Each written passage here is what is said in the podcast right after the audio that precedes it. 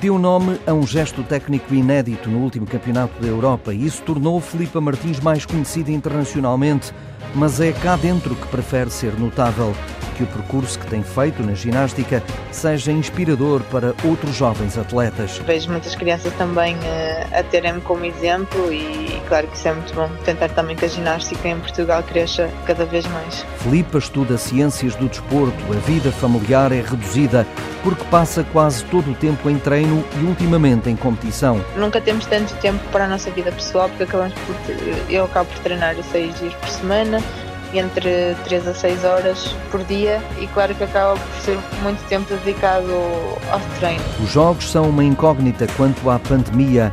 A atleta diz que ainda não recebeu instruções específicas quanto ao comportamento, mas já foi vacinada e isso é muito bom. Nós já fomos todos vacinados de quem vai aos Jogos Olímpicos, por isso a partir daí também já está tudo mais tranquilo. Agora eu penso que vamos ter que usar máscara igual, fazer teste igual eh, mas ainda não temos assim nenhuma indicação específica. Abraçar, conviver em Tóquio vai ser mais difícil, mas também o que a leva aos Jogos Olímpicos é chegar ao all-around, estar entre as finalistas. O principal objetivo no, nos Jogos é, é, tentar a final all-around, uh, mas assim neste período o principal eh, objetivo é, é treinar bem, conseguir chegar lá sem nenhum tipo de lesão e conseguir fazer a minha melhor prestação. No Rio de Janeiro não chegou nas melhores condições, agora é ir a Tóquio a 100% e mostrar de que fibra é feita esta ginasta nortenha.